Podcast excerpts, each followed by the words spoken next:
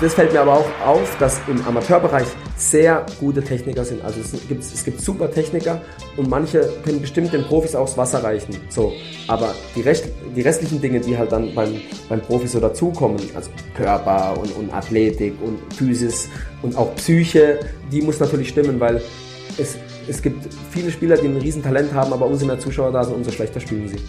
Oder umso mehr haben sie einen zitternden Fuß. Das, Herzlich willkommen zu einer neuen Folge des Schnittstellenpass. Mein heutiger Gast ist Jonas Scheuermann. Der Bundesliga-Co-Trainer spricht mit mir über den Profifußball und auch über den Amateurfußball. Welche Erfahrungen er gesammelt hat in der Bundesliga, aber auch in der Kreisliga. Wir hatten ein sehr, sehr gutes Gespräch und es hat mega Spaß gemacht, sich auszutauschen und zu sehen, welche Blickwinkel er auf den Fußball hat. Wir wünschen euch allen viel Spaß beim Zuhören und hoffen, dass euch die neue Folge gefällt. Wenn ihr noch mehr Infos zum Podcast möchtet, dann folgt mir auf Instagram, schickt mir eine Nachricht oder lasst einfach ein Feedback da. Bis dahin, viel Spaß beim Zuhören.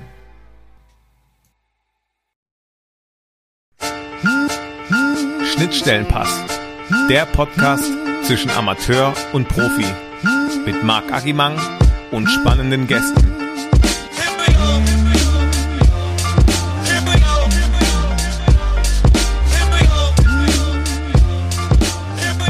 Willkommen zu einer neuen Folge des Schnittstellenpass. Und ja, es gab eine kleine Verzögerung. Der Podcast hätte eigentlich schon letzte Woche rauskommen sollen, aber es gab technische Probleme und ich wollte einfach, dass das Gespräch in einer guten Qualität ist, weil ich habe einen wunderbaren Gast, einen Profitrainer, mit dem ich schon ein wirklich tolles Gespräch hatte und ich hoffe, es wird genauso gut wie das letzte Mal.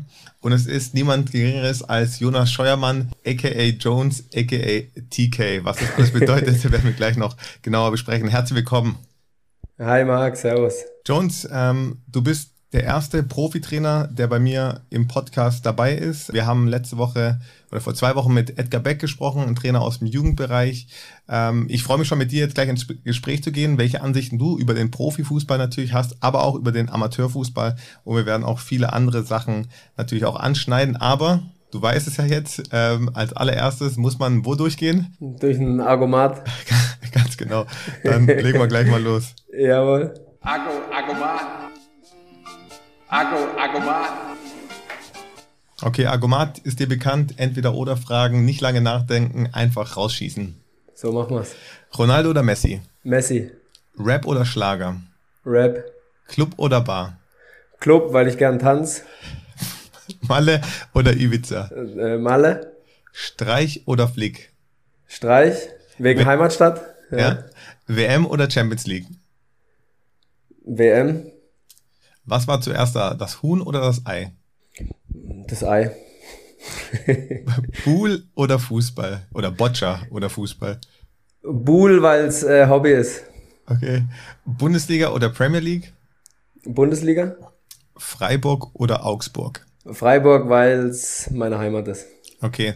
Also nochmal ganz kurz zu deiner Person. Jones, du bist aktuell Bundesliga-Trainer beim ersten, beim ersten FC Augsburg, ja genau. Beim FC Augsburg und bist da in welcher Position? Vielleicht kannst du mir einfach kurz sagen oder uns sagen, was du da eigentlich machst, wer du bist und äh, wie du vielleicht auch mal da hingekommen bist. Ja, also ich, mh, ich bin Co-Trainer beim FC Augsburg seit der Saison 16, 17. Also ich habe während der Saison angefangen und bin jetzt in der sechsten Saison Co-Trainer beim FC Augsburg, genau. Und hingekommen, ja, wird man nachher wahrscheinlich auch nochmal ein bisschen genauer drauf kommen, aber ich äh, habe angefangen mit 21 einfach Trainer zu machen, habe eine U16 gemacht, also in der untersten Liga, also Normalgruppe U16, B2 äh, in München und ja, habe halt so mehrere Mannschaften gemacht, Jugend, kleinere, äh, mittlere, A-Jugend, dann auch Herrenmannschaften im Amateurbereich und so Step by Step halt einfach im Fußball Fuß gefasst und dann seit dem 1. März 2016 eben beim FC Augsburg als Co-Trainer in der Bundesliga. Mhm.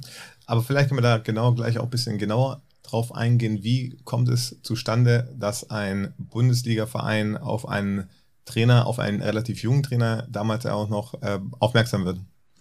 Ja, also bei mir war es so, dass ich, ähm, ich bin hier nach, also von Freiburg nach München gezogen und habe dann hab, äh, Sport studiert, also Sportlehrer im freien Beruf, das ist so ein nicht akademischer Studiengang. Und äh, dann habe ich die, also hatte ich Schwerpunktfach Fußball und habe dann so die Prüfungen damals gemacht und da wurde ich gefragt von, von dem Dozent damals, ähm, der Rudi Fuchs, ob ich so irgendwie äh, Lust hätte, Fußballtrainer zu machen. Und da gab es dann eine Fußballschule und diese Fußballschule wurde halt von einem Verein bezahlt, SV Waldeck Obermenzing heißt der Verein. Ähm, diese Fußballschule wurde bezahlt, damit praktisch die Fußballschule Trainer stellt. Oder wir haben als Fußballschule den, nicht die komplette Jugend, also von der U13 bis zur U19 praktisch den kompletten Jugendbereich gemacht. Und so bin ich da reingekommen. Und dann habe ich angefangen, das war 2007, habe ich dann eine B2 gemacht und eine U13, eine D1. Genau, das war so mein Anfang. Und dann halt über die U15 habe ich dann irgendwann gemacht. Und nach sechs Jahren ähm, hat mich dann der Verein gefragt, ob ich das Ganze hauptberuflich machen möchte. Also dass ich das allein, also eigentlich den Job von der Fußballschule alleine hauptberuflich machen möchte. Ja, dann, das, also das musste ich annehmen so. Das war dann äh, das, das Schönste eigentlich, mein Hobby dann richtig zum Beruf zu machen, also einen hauptberuflichen Job zu haben im Fußball. Ich konnte den Verein mitbestimmen, konnte eben eine, eine, eine Philosophie aufstellen, konnte Trainer verpflichten, das Trainerteam besser aufstellen und so dann irgendwie die Zeit von SV Waldeck Obermenzing halt dann prägen. Und währenddessen ich das gemacht habe, habe ich auch Elite-Schulen des Fußballs als Trainer gemacht und war Co-Trainer beim Bayerischen Fußballverband und ähm, DFB-Stützpunkttrainer habe ich noch, glaube ich, eineinhalb Jahre gemacht. Also so kommt man dann eins zum anderen, lernt halt Leute kennen. Und dann war es so, dass mich dann Manu Baum, als er Trainer geworden ist beim FC Augsburg, gefragt hat, ob ich Co-Trainer machen möchte in der Rückrunde 16, 17.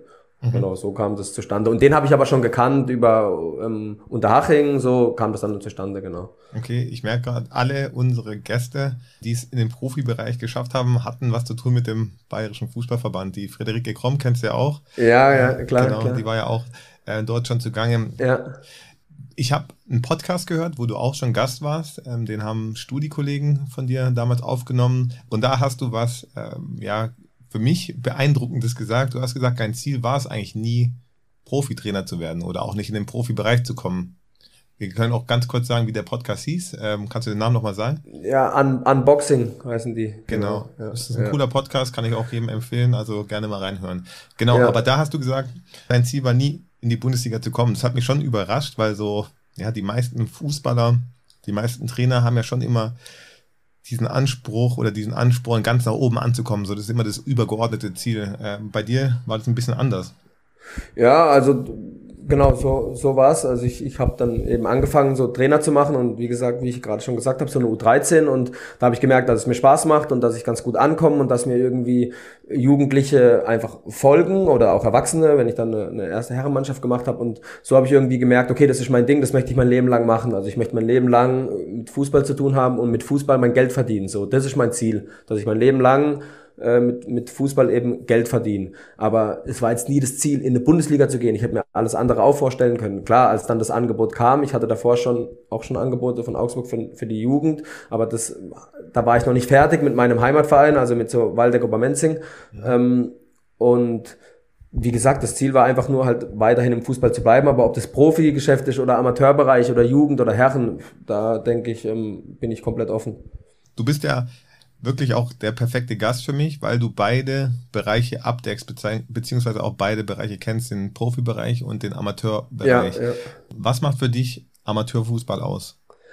Also Amateurfußball macht für mich auf, aus, wenn ich es jetzt so mit dem Profibereich vergleiche, einfach ein bisschen mehr Zusammenhalt, noch mehr Familie und aber das kommt, das ist auch vollkommen logisch, weil im Profibereich ist es einfach ein, Job, also ein Beruf von den Spielern und da geht es auch na, natürlich drum, so weit wie möglich persönlich zu kommen für die Spieler. Natürlich geht übers Team geht gar nichts, das ist ganz klar, aber wenn ich es jetzt vergleiche mit, ich habe damals eine Kreisligamannschaft gemacht, Herren, die Jungs, die sind alle bei der Arbeit gewesen oder Studenten und kommen dann, um, um einfach Sport zu treiben. Manche gehen ins Fitnessstudio, manche gehen halt zum Fußball. Die kommen dann zum Fußball und wollen da kicken, wollen Spaß haben. Ähm, man, ich habe nicht so viel inhaltlich gearbeitet wie jetzt bei den Profis, weil es auch sehr darum geht, einfach Spaß zu haben und sich auszupowern, so. Also um den Alltag zu vergessen oder, oder einfach sich noch zu bewegen, wenn ich den ganzen Tag im Büro gesessen bin. Also es, und das ist der Unterschied, dass die Jungs kommen daher, um Spaß zu haben und dann eben auch gemeinsam natürlich zu gewinnen und gemeinsam verliert man ja auch zusammen, aber und, und es ist halt so, das Drumherum ist schon noch mehr. Wir hatten mehr Mannschaftsabende am Abend ausgegangen und natürlich auch manchmal ein bisschen feuchtfröhlicher, muss ich jetzt sagen. Ist halt einfach so. So, ja. so. Ja. Okay. Okay. Also- das ist für dich also der Amateurfußball, würde ich eher sagen, es ist also familiärer und ja, mit nicht so viel, würdest du sagen, ist es weniger Druck auch? Ja, also wahrscheinlich weniger Druck von außen, das auf jeden Fall, weniger Druck von außen. Ich denke halt, dass mehr, also ich, ich war genauso ehrgeizig als Trainer, wie ich wie ich jetzt bin, einfach ein Spiel zu gewinnen. So, das auf jeden Fall, ähm, das ist, bleibt das Gleiche. Aber äh, natürlich hat man mehr Druck von außen, aber Amateurmannschaften machen sich natürlich auch Druck von innen heraus. Also alle Spieler wollen so gut wie möglich spielen. Jeder will trotzdem auf dem Platz stehen und will nicht auf der Bank sitzen und ein Trainer will äh, maximalen Erfolg haben. Das ist äh, schon klar. Mhm. Dann natürlich gleich mal die Gegenfrage, was macht dann für dich Profifußball aus? Was ist es für dich? Also es ist, natürlich ist Fußball mein Hobby und es ist schön so, das Hobby zum Beruf gemacht zu haben oder dass halt mein Beruf meine Berufung ist, einfach mit Menschen zu arbeiten und ähm, eben Fußball auch, ist ja auch eine Berufung. So, das ist schön. Mm, ich sag aber dann mal, natürlich ist Profisport macht aus, dass es jetzt im Fußball einfach der Beruf ist von den Spielern. Und wie gesagt, dass jeder ähm, eigene Ziele hat. Man hat Ziele als Mannschaft, aber jeder Spieler hat auch eigene Ziele und es reden viel mehr Menschen mit. Also du hast ein, ein viel größeres Team, du hast Management, du hast äh, ähm, die, die komplette Geschäftsführung, dann haben alle Spieler haben Berater, dann reden Fans mit, es gibt Foren, also es ist viel größer, es ist viel aufge, aufgeblähter im Endeffekt. Ähm, und es gibt viel mehr Meinungen. Man sagt ja auch so, ein, ein Fußballspiel, ähm, 80 Millionen Meinungen so, ja, oder 80 Millionen Ansichten. Also klar, es reden viel mehr Leute mit, es wird viel mehr geredet als jetzt im Amateursport. Ja. Wenn wir dann nochmal genau jetzt auch einen Blick auf deine Aufgabe werfen in diesem, ja, in diesem großen Konstrukt Profifußball, was ist denn deine konkrete Aufgabe? Was ist dein konkreter Job? Also jetzt gerade aktuell oder seit, seit zweieinhalb Jahren ist, ist mein, meine Kernaufgabe, ist ähm, Standardsituation, also Eckball, Einwürfe, Freistöße so, die drei Themen in Offensive und Defensive, ähm, schaue ich mir den Gegner an, schaue, was, machen sie offensiv, wie können wir es gut verteidigen, wie greifen wir an, was haben sie für Schwächen oder was für eine, eine Grundordnung spielen sie oder zwei Ecken, zum Beispiel Raum oder Mann und dann, was machen wir dagegen, wie können wir angreifen, ähm, schauen wir die Mannschaften an, schneide eben raus, zeichne, halt dann Analyse vor der Mannschaft und ähm, eben während dem Spiel ist es auch mein, mein Job, mein Hauptjob, Standardsituation, dass die Spieler aufmerksam bleiben und so weiter. So, das ist meine Hauptaufgabe und ansonsten natürlich die normalen Tätigkeiten, die halt ein, ein Co-Trainer macht, also mit, mit äh, Aufbauen am Platz, beim Training helfen, egal ob es Passübungen sind, Rondoformen oder ähm, Spielformen sind, je nachdem, was halt dann mir natürlich der Cheftrainer für eine Aufgabe gibt. Und ich hatte jetzt schon ein paar Cheftrainer. Ähm, bei meinem ersten Cheftrainer, also bei Manu Baum, habe ich viel am Platz gemacht, habe viel am, und dann kommt ein anderer Trainer, der macht viel selber am Platz. Also da stelle ich mich immer auf den jeweiligen Cheftrainer auch ein. Aber so die Kernaufgabe ist seit zweieinhalb Jahren eben Standardsituation, ja. Okay. Äh, wenn du jetzt sagst, im Spiel, da ist mir jetzt nämlich gerade eine Frage gekommen, wie, wie viel kannst du da noch eingreifen? Also wenn du jetzt siehst, okay, ähm, keine Ahnung, die machen Raumverteidigung, ihr habt eigentlich anders erwartet, wie kannst du da noch groß eingreifen? Wie sieht sowas dann aus? Also in der Offensive, wenn wir in der Offensive sind, lässt man es meistens frei, weil die Spieler auch eigene Ideen haben und meine Ansicht ist schon so, ein Spieler, der auf dem Platz ist, mit seinen Augen sehe ich es von außen nicht. Und er sieht andere Dinge oder wie, er, er hat auch den Ball am Fuß, also wenn, wenn er eine Standardsituation ausführt oder die Spieler, die sich dann anbieten, wenn man was kurz spielt oder so, dass die können dann selbstständig entscheiden. Aber gerade wenn der Gegner in der Offensive ist, also wir defensiv sind, da fallen mir natürlich Sachen von draußen auf und, und die äh, coache ich natürlich auch rein. Es ist jetzt ohne Zuschauer natürlich deutlich einfacher als mit Zuschauer. Also mit Zuschauer in einem großen Stadion mit vielen Fans keine Chance, da hört ich keinen Spieler mehr. Also da kann man vielleicht noch so die ballnahe Seite ein bisschen mitcoachen, wenn irgendwas ist oder bei Einwürfen einfach, es geht manchmal auch darum, einfach wach zu bleiben, in der Aktion drin zu bleiben. Solche Dinge aber grundsätzlich würde ich sagen, dass man mehr coachen kann, wenn der Gegner in der Offensive ist, mit der Zuteilung nochmal oder auch mit dem einen oder anderen Spieler Blickkontakt zu haben, ob die Position passt. Das ist so, dann da kann man, denke ich, mehr reincoachen. Mhm. Wie sieht denn dann so ein klassischer Arbeitstag bei dir aus? Du hast ja jetzt wohl wahrscheinlich keinen 9-to-5-Job. Mm, ja, also statt genau was ganz anderes, wie wenn man jetzt meinetwegen bei der Stadt arbeitet und halt einen, einen regelmäßigen Arbeitstag von 8 bis 16 Uhr oder so. Ähm, bei uns kommt das ganze Wochenende mit dazu, je nachdem, ob man Auswärtsspiel hat, Heimspiel hat. Also natürlich ist es jetzt keine Regelwoche und dann kann es sein, man spielt Freitag, man spielt Samstag, Samstag, man spielt Sonntag. Also der freie Tag ist meist, meistens oder bei den meisten Trainern der übernächste Tag bei dem Spiel. Also Samstag ist Spiel, Montag ist dann frei, Sonntag auslaufen, Montag frei und dann geht's meistens Dienstag wieder los ähm, mit zweimal Training und ansonsten einmal Training. Und klar, wenn, wenn Training wenn vormittags Training ist, dann ist natürlich rund um das Training, spielt sich alles übers Training ab. Also man unterhält sich davor, man unterhält sich danach. Und dann am Nachmittag, klar, macht dann jeder Trainer natürlich auch seine Aufgabe, so, die er halt zu tun hat. Also bei mir sind es dann Standards anzuschauen, mit dem ähm, Videoanalyst bisschen in Kontakt sein, weil er mir ja auch die Sachen zuspielt. Mhm. Ähm, genau, ja. Okay.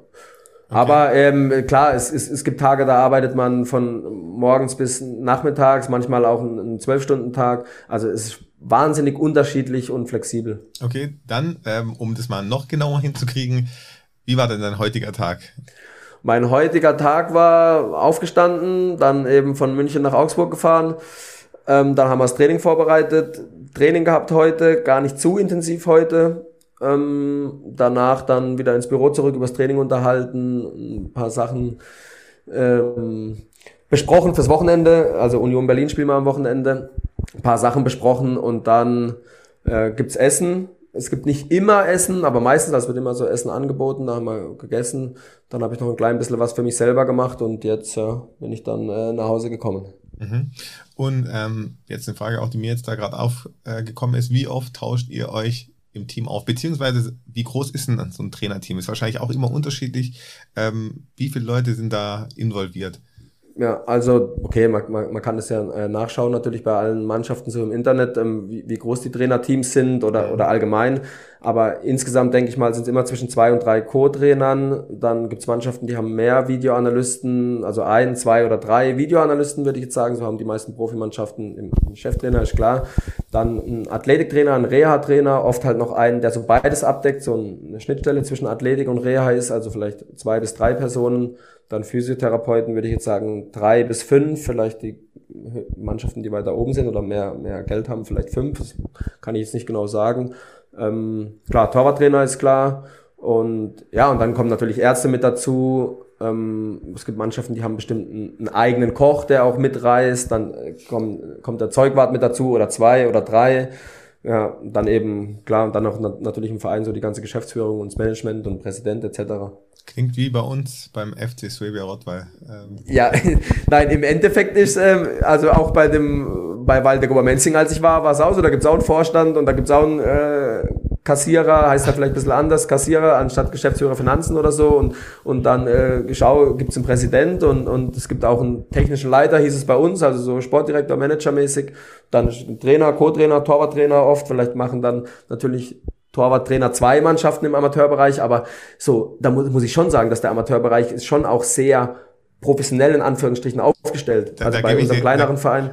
Da ja? gebe ich dir recht, aber dann sag mir mal bitte, wo der Koch ist. Ist es dann der, ja, der, der, der Herr am, am, am Würstchengrill? Zum Beispiel, das ist dann wahrscheinlich der oder halt äh, der Lieferservice um die Ecke. Ja. okay, ja. Okay. Das stimmt natürlich, kann man natürlich auch so sehen. Ähm, als Co-Trainer ist man da auch dann immer ansprechbar für Spieler? Ähm, wie, wie ist die Kommunikation? Ich habe jetzt schon mit vielen Leuten geredet hier, ähm, vor allem auch jetzt den ehemaligen Jugendspielern, die bei mir im Internat waren. Und die waren immer sehr überrascht, quasi, wenn die im Profibereich gekommen sind, wie wenig Einzelgespräche man eigentlich mit dem Cheftrainer an sich hat. Okay, das, ja, das kann ich nicht beurteilen, weil ich jetzt nicht weiß, wie viel, genau wie viele Einzelgespräche jetzt der Cheftrainer mhm.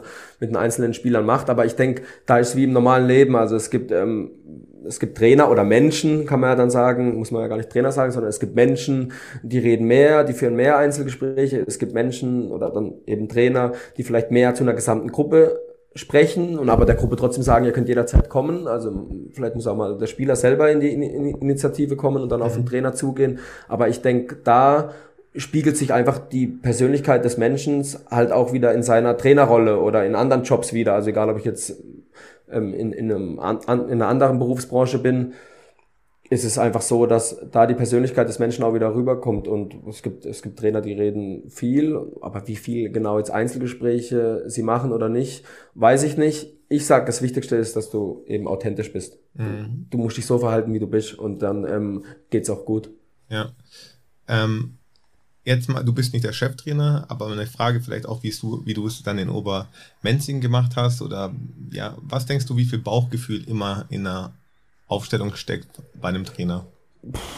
Also schon, steckt schon drin, klar. Man muss irgendwie schauen, dass man halt Verstand und Gefühl in Einklang bringt. Also genau ins, ins Gleichgewicht bringen. Und wenn es aber darauf an, ankommt, würde ich mich mehr aufs Gefühl noch verlassen. Mhm. Wenn Verstand und Gefühl sich nicht einig sind, dann aufs Gefühl verlassen. Okay. Ja. Champions League Finale auch? Ja. Okay. Also hoffentlich hast du mal gute Gefühle und denkst an mich und wenn du mal Trainer bist, Champions League, ruf einfach an, wenn das Gefühl kommt, dass ich das spielen sollte. Dass ich dich anrufen soll, dann rufe ich dich an. Ruf an, ich komme, ich verspreche es dir, 100 Ja, klar. Okay. Bis zur Champions League ist noch ein weiter Weg. Ja, aber ich glaube an dich und ja, irgendwann dann, bitte, hoffentlich hast du dann so ein Gefühl, dann komme ich mit 40, 50 Jahren dann nochmal zu meinem Einsatz. Genau, ich habe ein Zitat von einem Trainer und da würde ich gerne mal hören, was du dazu sagst. Und zwar, man tut immer so, dass Taktik der entscheidende Faktor ist. Ich habe gelernt, dass Empathie und wie die Mannschaft für dich als Trainer durchs Feuer geht, das ist der absolute Schlüssel zum Erfolg. Allerdings auch der schwierigste Schlüssel. Ja, du, der Aussage gebe ich schon recht so. Also natürlich kann man, muss man im Spiel auch, und auch da ist die Mischung. Also natürlich muss man als Mannschaft taktisch gut eingestellt sein auf den Gegner und auch eben taktisch gut eingestellt sein auf seine eigene Spielphilosophie, sein eigenes, eigenes Ding durchzuziehen so, da eine gute Mischung finden. Aber natürlich ist es, also es gibt ja so diesen Spruch, Mentalität schlägt Qualität und da ist natürlich was dran. Vielleicht nicht immer, aber sehr oft, das sieht man ja auch in Pokalspielen oft und mhm. dass eine Mannschaft, ob sie jetzt, also für einen Trainer durchs Feuer gehen, so, da ähm, weiß ich jetzt nicht genau, also ich weiß jetzt nicht, ob alle Spieler so hundertprozentig für den Trainer dann so wortwörtlich durchs Feuer gehen würden, aber natürlich ist es so, wenn du eine Mannschaft hast, die füreinander durchs Feuer geht. Und zu, für das, zu dem Füreinander gehört ja auch der Trainer dazu und, und, und egal Physiotherapeuten, alle möglichen, die in dem Staff arbeiten, gehören ja alle dazu. Aber wenn es wenn es ein Team ist, nicht nur Spieler, sondern ein allgemeines Team ist, die füreinander durchs Feuer gehen, so wenn man das jetzt so als Floskel raushauen kann, mhm. dann ähm, ist das natürlich sehr schwer, das zu entwickeln. Und das ist aber der Sinn und Zweck des Ganzen. Und dann ist man wahrscheinlich noch deutlich erfolgreicher. Und wenn das Ganze halt gepaart ist mit Qualität, dann ist man wahrscheinlich nicht unbesiegbar, aber schwer zu schlagen. Was denkst du, welchen Anteil ein Trainer bei der Entwicklung hat, besonders äh, wenn es so um große Talente geht? Weil bestimmt war Neymar jetzt ein Ausnahmetalent. Ich weiß jetzt nicht, warum ich den genommen habe, aber er ist ja ein, ein überragender Fußballer. Ja. Was glaubst du, wie viel Einfluss hat da überhaupt ein Trainer? Ähm, oder beziehungsweise um was geht es denn bei solchen großen Talenten? Also klar, es, ist, es gibt einfach Ausnahmetalente, die ein brutal großes Talent haben, wo die, die aber vielleicht von der Persönlichkeit in die richtige Spur gebracht werden müssen. Also ich sag, dass Talente, die wirklich mehr Talent haben als andere, dass die eher oder viele von der Persönlichkeit in die Schiene reingebracht werden müssen, also vielleicht auf ihren Körper aufzupassen oder ähm, nicht so viel wegzugehen, sich mehr auf den Sport zu konzentrieren etc. Also so, dass man die Persönlichkeit in die richtigen Bahnen lenkt. Und dann gibt's natürlich super feine Charaktere, die aber vielleicht nicht das ganz große Talent haben, aber die kommen dann über Fleiß. Und da als Trainer wahrscheinlich so richtig anzusetzen, würde ich mal sagen, ist schon dann so der Schlüssel für einen Erfolg, für das Talent, das dann weiterzuentwickeln. Aber klar haben ähm, Jugendtrainer haben einen großen Anteil natürlich an der Entwicklung von Spielern. Und trotzdem brauchen Spieler oder junge Spieler auch so eine Frustrationstoleranz. Also es wird nicht alles glatt laufen. Und es kann sein, dass in der U16 irgendein Trainer ist, der dich der einen nicht aufstellt. Und dann muss ich trotzdem schauen, dass ich halt eine Frustrationstoleranz habe und sage, okay, aber nächstes Jahr äh, gibt ein neues Jahr oder jedes Training ist neu, so dass man irgendwie dran bleibt. So, das ist eine, eine, eine große Gabe, die wahrscheinlich viele Profis ha oder viele Profis hatten damals und auch heute noch haben. Mhm. Das ist interessant, was du sagst, jetzt vor allem auch im Jugendbereich. Ich habe das ja auch erlebt mit den Talenten, wenn die nicht gespielt haben, war ja oft ähm, ja die erste Lösung zu wechseln. Also wenn ein Trainer nicht auf einen setzt, sofort irgendwo anders hingehen, gucken, ob es noch Möglichkeiten gibt, weil es ja auch immer heißt, es ist ganz wichtig, dass man Spiele sammelt. Es ist nicht auch ein schmaler Grad dann, weil es ja in der Tat auch wichtig ist, dass du zu deiner Spielpraxis kommst. Klar, sicherlich. Also man, man braucht Spielpraxis, aber es gibt sich ja eine, eine Zeit lang nicht gespielt zu haben und sich dann vielleicht wieder durchzusetzen oder zu empfehlen über Leistung, ist ja auch ein, dann ein, eine brutale Erfahrung, die man gemacht hat und wo man sagen kann, ey, Wahnsinn. Also so, ich bin irgendwie dran geblieben, ich wurde dafür belohnt, der Trainer hat mich aufgestellt, ich konnte dann sein Vertrauen zurückgeben und habe mir praktisch meinen Platz wieder erkämpft. Ist ja auch ein, ein, dann ein großer Erfolg oder eine super Erfahrung.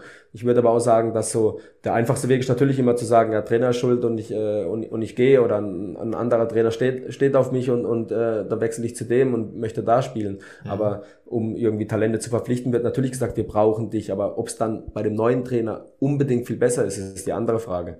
Und so als jetzt aus meiner Erfahrung raus sind es halt auch einfach oft die Eltern und dass die Gesellschaft eh eher ein bisschen so geworden ist, okay, ich gehe den einfachen Weg. Der einfache mhm. Weg kann oft der richtige sein, aber manchmal einen schweren Weg zu gehen und den dann zu bewältigen, kann enorme Kräfte in einem freisetzen. Ja, das auf jeden Fall. Du hast jetzt viel beschrieben, auch nochmal vom Profibereich und natürlich aber auch vom Amateurbereich. Und deswegen nochmal ganz konkret zusammengefasst, du weißt ja auch jetzt, wie der tägliche oder wie die tägliche Arbeit ist. Was sind denn für dich die größten Unterschiede in der Arbeit als Profitrainer jetzt und in der Arbeit als Amateurtrainer? Ja, also der, klar, der zeitliche Aufwand ist natürlich ein anderer. Ich habe halt, ich habe ja damals auch schon die Kreisligamannschaft hauptberuflich gemacht. Klar, ich habe noch eine U19 gemacht, eine U17 gemacht, eine U15 gemacht, also hatte auch zeitweise drei Mannschaften gleichzeitig, deswegen war das auch sehr viel Arbeit aber man beschäftigt sich halt den ganzen Tag oder den kompletten Arbeitstag nur mit einer Mannschaft. Das und gleich im Amateurbereich ist das Training meistens abends. Also es ist ein ganz anderer Rhythmus. So das Training ist abends. Man hat nur zweimal Training oder dreimal Training, je nachdem, wo, auf welchem Niveau im Amateurbereich. Ähm, es sind weniger Trainingseinheiten und ich kann den Spielern auch nicht so viel vermitteln, weil ich nicht so viel Zeit habe, die Dinge zu, zu vermitteln. Ich habe halt nur zwei Einheiten die Woche, da muss der Spaß irgendwie zusammenkommen. Ähm, und trotzdem will ich auch ein paar Inhalte vermitteln, dass man am Wochenende erfolgreich spielt. Mhm. Also das ist schon dann, man hat einfach mehr Zeit, mit ähm, Profis zu arbeiten. Ne? Mhm. Also cool, dass du das jetzt sagst. Ich finde, ich kann dich da total nachvollziehen, dass es schwierig ist, in so kurzer Zeit was zu vermitteln, weil man ja selber also ich bin ja auch Trainer und äh, man hat ja, wie du auch sagst, nur zwei Einheiten. Was lag dann bei dir im Fokus? Der Spaß oder dann doch das fußballerisch, was geht? Also schon eher der Spaß, aber der Spaß ähm, über viel Spielformen. Einfach mhm. viel Spielformen und kein langes athletisches Aufwärmen ohne Ball. Also wirklich direkt einen Ball am Fuß. Ähm, meinetwegen eine Passübung, die direkt verbinden mit Torschuss und dann auch ähm, viele Spielformen einfach und viel Wettkampf so, die sich halt auch ähm, messen wollen, die Spieler, da lag auf jeden Fall der Schwerpunkt drauf, ja. Weil ich glaube, dass gerade im Amateurbereich, klar kann ich versuchen, Inhalte zu vermitteln und irgendwelche Spielaufbausachen zu machen oder so, aber gerade im Amateurbereich schlägt das, das Team, so das ein zusammengeschweißtes Team und, und das füreinander bedingungslos marschiert, ähm, schlägt auf jeden Fall auch ein bisschen mehr Qualität, wo wir es ja auch vorhin schon davon hatten. Mhm. Ich habe noch paar Zuhörerfragen. Ich hatte über Instagram gefragt, was man einen ähm, Bundesliga-Trainer denn gerne fragen würde. Ich würde dir eine abspielen und die anderen würde ich dir gerne einfach stellen. Bist du bereit? Ja, perfekt, ich bin bereit, ja. Mich würde interessieren, Agi, welche Art von äh, Fußballtrainer er als den zukünftigen Wegweisenden sieht, also welche Zusammensetzung. Es gibt ja manche, die sind Sportmanager, die machen auch noch die Lizenzabteilung. Wie kleingliedrig wird es aufgeteilt? Gibt es irgendwann einer, der nur noch für die Aufstellung verantwortlich ist und einer, der für die Kaderzusammensetzung, ähm, ja, wo er sieht, dass der Beruf als Fußballtrainer der Bundesliga hingeht? Ja, ähm, wirklich gute Frage. Es ist natürlich so, dass diese, die Teams oder der, der Staff, meine ich jetzt von den Leuten, die drumherum arbeiten, sich wahrscheinlich, ich kann es jetzt auch nicht genau sagen, also ich bin da jetzt auch nicht große Experte, aber dass der immer größer geworden ist. Also wahrscheinlich hatte früher einen Trainer, hatte noch einen Co-Trainer, hatte einen Torwarttrainer und vielleicht noch einen Athletiktrainer. Das war dann schon das höchste der Gefühle. Ich weiß jetzt nicht vor wie vielen Jahren.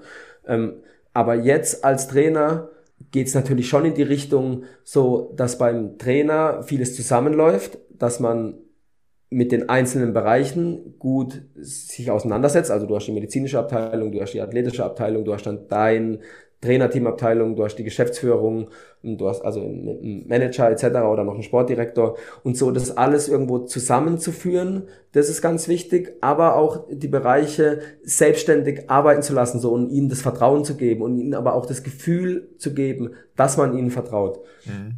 Das finde ich sehr wichtig, aber klar ist es im Endeffekt ist man so als Trainer wahrscheinlich auch eine, um, ähm, grundlegend ein bisschen ein Manager, der halt verschiedene Bereiche managt jetzt. Also mhm. nicht vom Aufgabengebiet vom typischen Manager, aber man, man managt viele Bereiche und muss sie zusammenführen und muss irgendwo sie einerseits ein bisschen natürlich auch sich ein bisschen auskennen, aber den Leuten eben auch vertrauen und ihnen das Gefühl geben, dass man ihnen ein volles Programm vertraut. Ja, man leitet also ein kleines Unternehmen eigentlich. Genau, genau. Quasi, ja. dass alle ja alle Stellschrauben richtig. Ja, man delegiert, denke ja. denk ich mal, sehr viel, ja.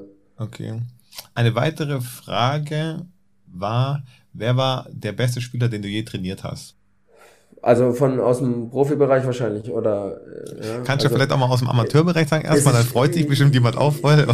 Ja, also ähm, ich würde jetzt mal sagen, so das äh, größte Talent, das ich hatte, der aber jetzt nicht so den absoluten Ehrgeiz gehabt hat. Ich hatte einen, einen ähm, Christian Benko, also einen Bruder von Fabian Benko, der war ein begnadeter Fußballer, also super Fußballer, war echt top.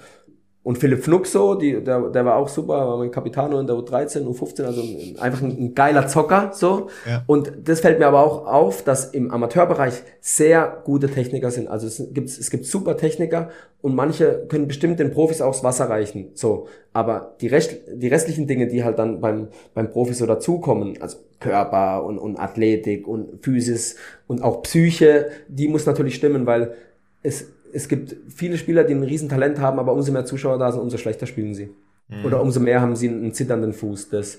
Und jetzt da, bei einem Profi. Wenn ich da ganz kurz einhaken kann, ja, gerne, ähm, gerne. Da kann ich dir absolut zustimmen. Ich weiß nämlich noch genau, es gibt in, bei uns in der Gegend in Oberndorf immer ein großes Turnier, U19-Turnier. Und da gab es mal eine Schwarzwald-Auswahl. Da haben nur Amateure gespielt aus kleineren Vereinen. Und die anderen Mannschaften waren nur Profimannschaften, also ja. 19 von anderen Profimannschaften. Und wir haben uns damals sehr gut da geschlagen und mir ist wirklich aufgefallen, dass du vielen das Wasser erreichen kannst, nur dass die alle viel athletischer waren. Und es kommt natürlich auch wahrscheinlich durch die vielen Trainingseinheiten, die die haben, aber vom, von der Spielidee ähm, konnte man da im U19-Alter noch relativ gut mithalten. Ja, also vollkommen, du hast auf jeden Fall recht. Und dann ist es ja auch so, dass man jetzt aber auch denkt, also ich habe jetzt einen Kreisligaspieler, der, der hat eine super Technik, wow, der fällt mir auf. So, jetzt steckst du den aber dann in ein Profiteam rein. Es geht ja auch alles viel schneller. Also ich habe ja eine viel kürzere Zeit, wo ich mich umschauen kann. Ich habe eine viel kürzere Zeit, praktisch den Ball anzu anzunehmen und er muss perfekt liegen, damit ich halt den nächsten weiterspielen kann. Ich habe einfach viel mehr Zeitdruck, also Zeit- und Gegnerdruck und deswegen und da dann auch diese perfekte Technik anzuwenden, ist ja dann das Höchste der Kunst. Mhm. Und äh, da scheitern dann auch viele dran. Aber einfach mal so jetzt, sage ich mal, Fußballtennis zu spielen, da, kann ich bestimmt einen Amateurspieler gegen einen, ähm, gegen einen Profisportler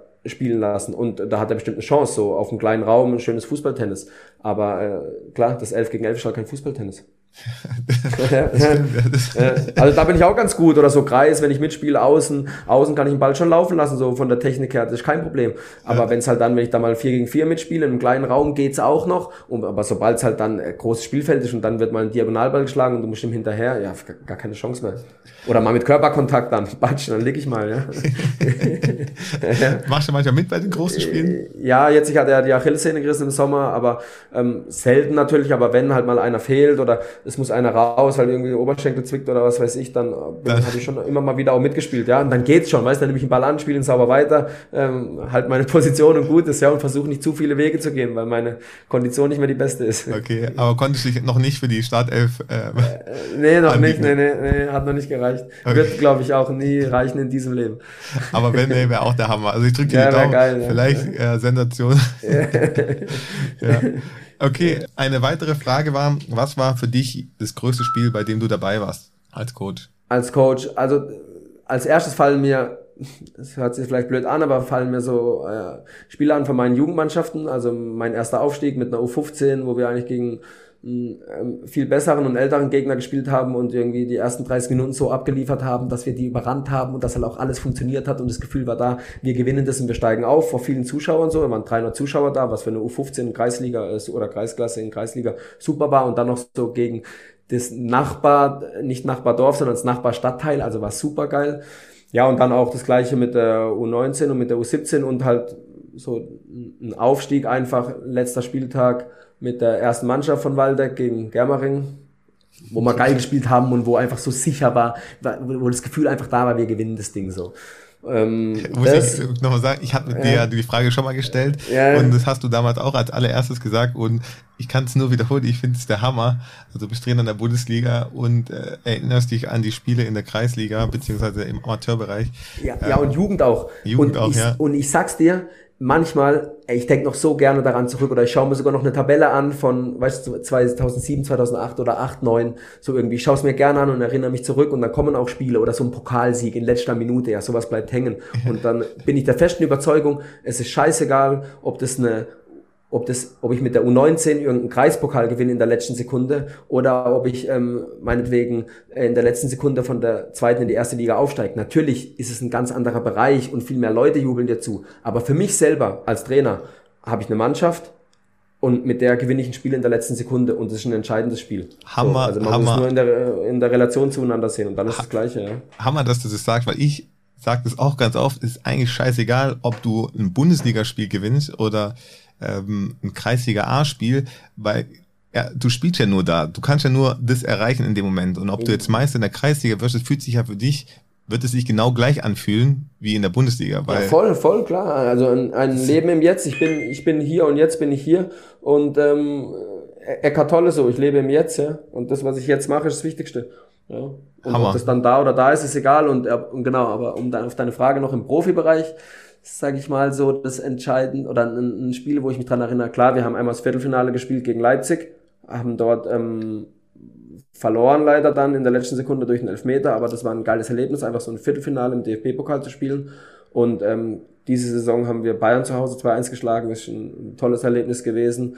Und ähm, in der Saison davor Dortmund daheim geschlagen, ähm, was toll war. Und ansonsten halt einfach so was in Erinnerung bleibt, sind halt Siege in der letzten Sekunde oder, oder Spiele zu drehen und so, so Sachen bleiben natürlich in Erinnerung. Ne? Mhm. Welchen Einfluss hat es für dich, beziehungsweise auch für das Team, ob Zuschauer da sind oder nicht? Jetzt in der Pandemie ist es ja auch öfters so gewesen, dass man als Zuschauer auch dann die Trainer viel besser hört, einfach auch ja mitkriegt, was da von der Bank alles kommt. Hat es so einen großen Einfluss? Ja, also für einen Trainer ist natürlich so, das habe ich ja vorhin schon mal erwähnt, dass man dass ein, Cheftrainer viel mehr eingreifen kann, also verbal, indem er halt mit den Spielern in Kontakt ähm, kommt oder mit den Spielern spricht, wenn keine Zuschauer da sind, das ist klar. Und es war ja auch, glaube ich, so, ich kann es jetzt nicht genau sagen, aber ich glaube, es gab ja auch so eine Statistik, dass halt einfach ohne Zuschauer viel mehr Auswärtssiege ähm, passiert sind mhm. als ähm, mit Zuschauern. Und das, das kann man auf jeden Fall sagen. Also Zuschauer können einen tragen und Zuschauer können dem Spiel eine wahnsinnige Dynamik geben, wenn sich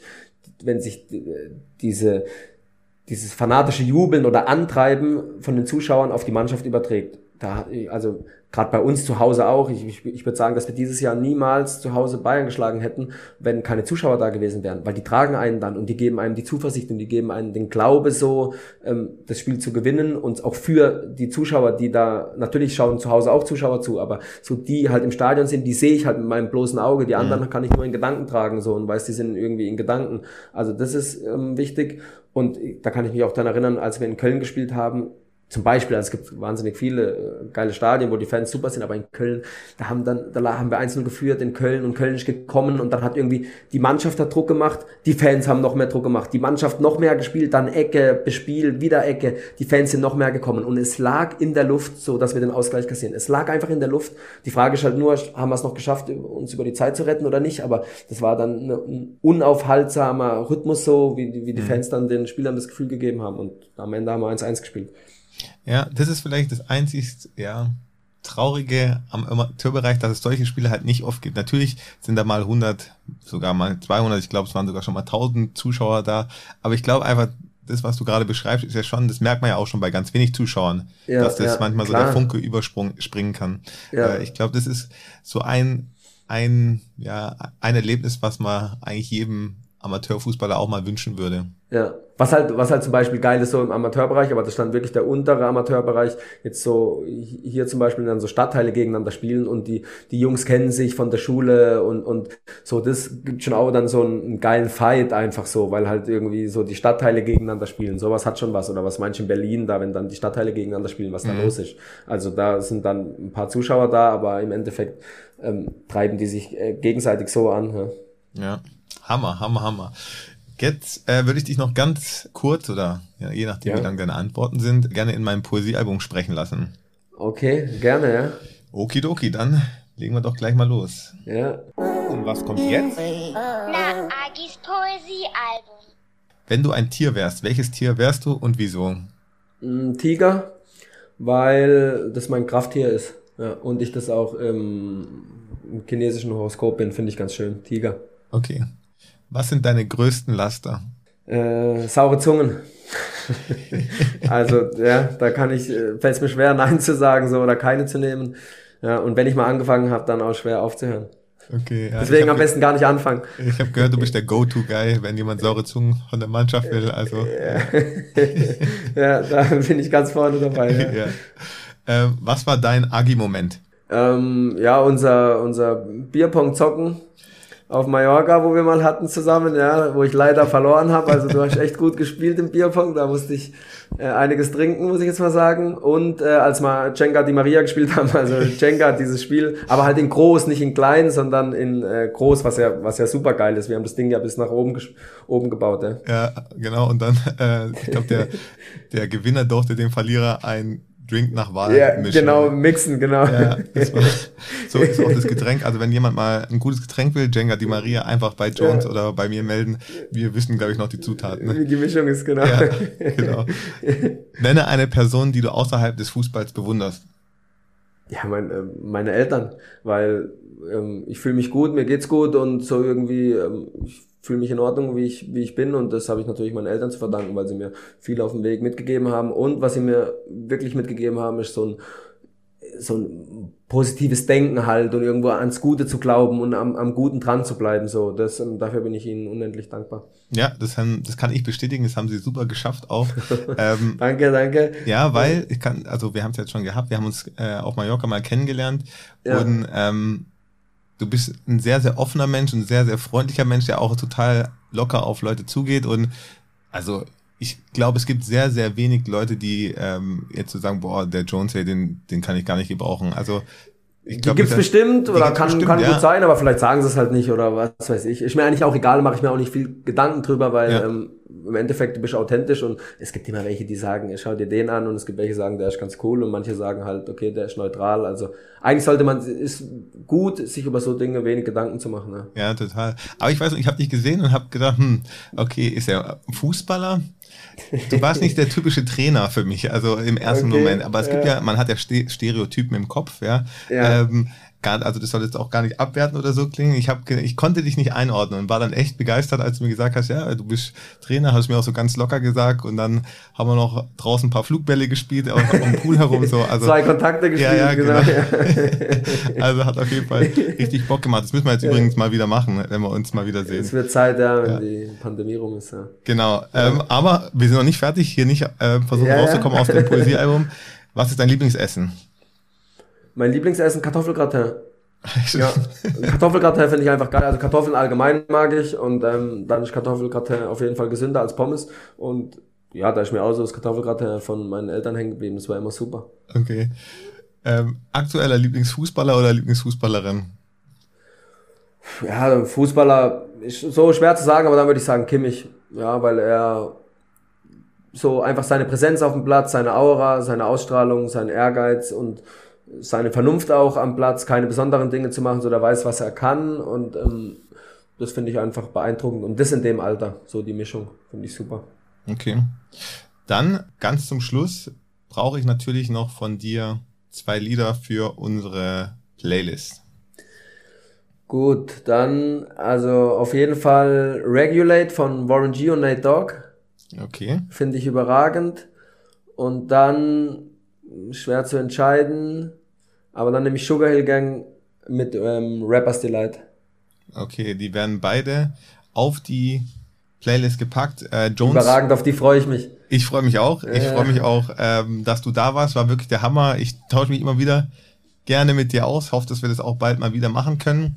Gerne Und immer wieder. bedanke mich also schon mal, dass du dir die Zeit genommen hast, auch jetzt ein zweites Mal, aber ich glaube, es ist es wert, äh, dass man das, was du zu sagen hast, auch in äh, guter Qualität hört.